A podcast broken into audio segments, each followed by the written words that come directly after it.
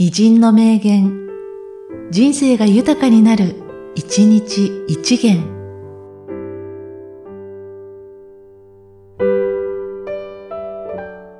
1月12日、岡田三郎介。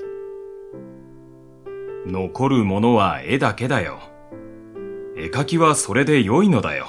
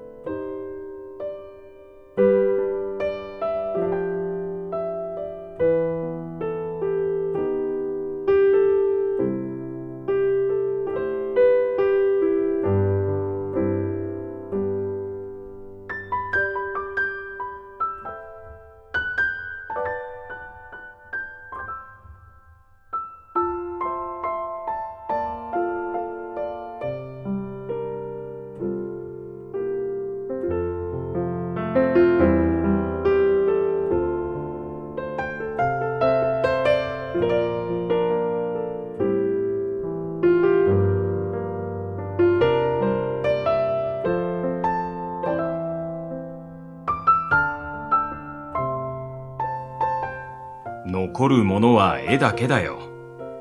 絵描きはそれで良いのだよ。